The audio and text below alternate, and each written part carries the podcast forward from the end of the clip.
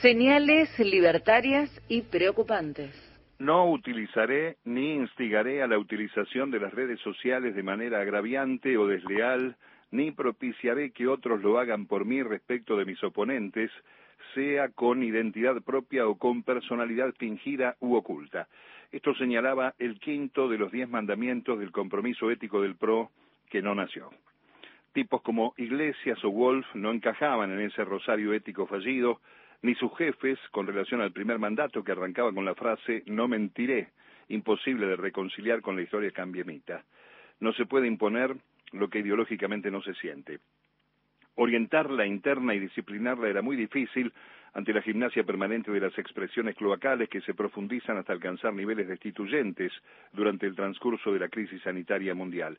En todo caso, la novedad más allá de la misoginia y el negacionismo reaparecido la constituye la de el rechazo a la argentinidad de nuestras Malvinas en manos de una ignota empleada de la reta devenida en candidata. Estos discursos del odio con causa histórico desde la consagración del antiperonismo en los tiempos previos al 17 de octubre del 45 aparecen hoy como teloneros de nuevas manifestaciones más extremas que a priori preocupan al macrismo en medio de la contienda electoral, pero que en el fondo deben llamar la atención en los análisis políticos por el anclaje en buena parte de la sociedad, sobre todo los jóvenes, en la confluencia de las redes sociales y los ataques de los medios a la democracia cuando los gobiernos de turno no coinciden con sus intereses.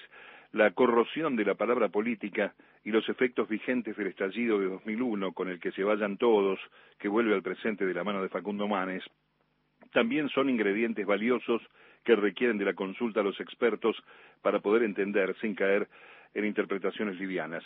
El gobierno de Macri, además de la devastación en que dejó al país, produjo una gran contribución al desprecio por la política, ayudado además por sus propias acciones de persecución a dirigentes y las detenciones arbitrarias. El cuadro eh, de por sí grave está superado por las apariciones de personajes como Esper o Milei, emergentes locales de una manifestación mundial, el libertarismo, ese movimiento viscoso, antiestado y antisistema con sesgo ideológico en las antípodas de las mismas posiciones de la izquierda trosca.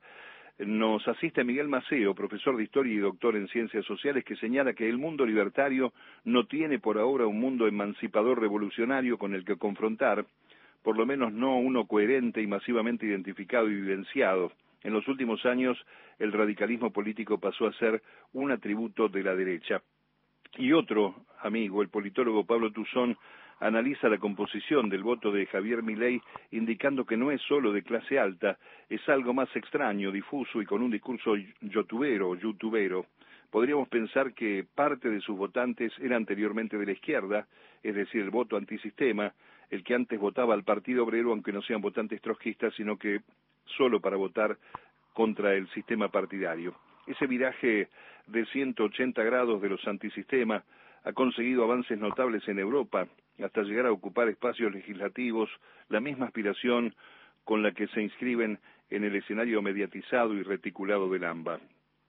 A diferencia de los movimientos piqueteros y sociales surgidos en la decadencia y el fracaso de la segunda ola neoliberal en la bisagra del cambio de siglo, con identidad más de izquierda, ahora todo parece al revés y las rebeldías contra los poderes establecidos y la política fue hacia la extrema derecha. Públicamente y con las puertas abiertas en los medios dominantes, escuchamos que hay que dejar de mantener a los políticos y a otras castas parasitarias, que la realización de los ciudadanos como consumidores sería posible solo si se terminaran los planes y subsidios, siempre desde la magnificación de la burocracia y los gastos de la política y la administración del país. Forman parte de la derecha, desde luego, pero quieren ser diputados mientras siembran indignación por los salarios de los legisladores a los que aspiran a acompañar. Nunca se los escuchará criticar la bicicleta financiera, el endeudamiento externo, y tampoco los negocios turbios de los empresarios, socios de la corrupción macrista de la que oportunamente toman distancia.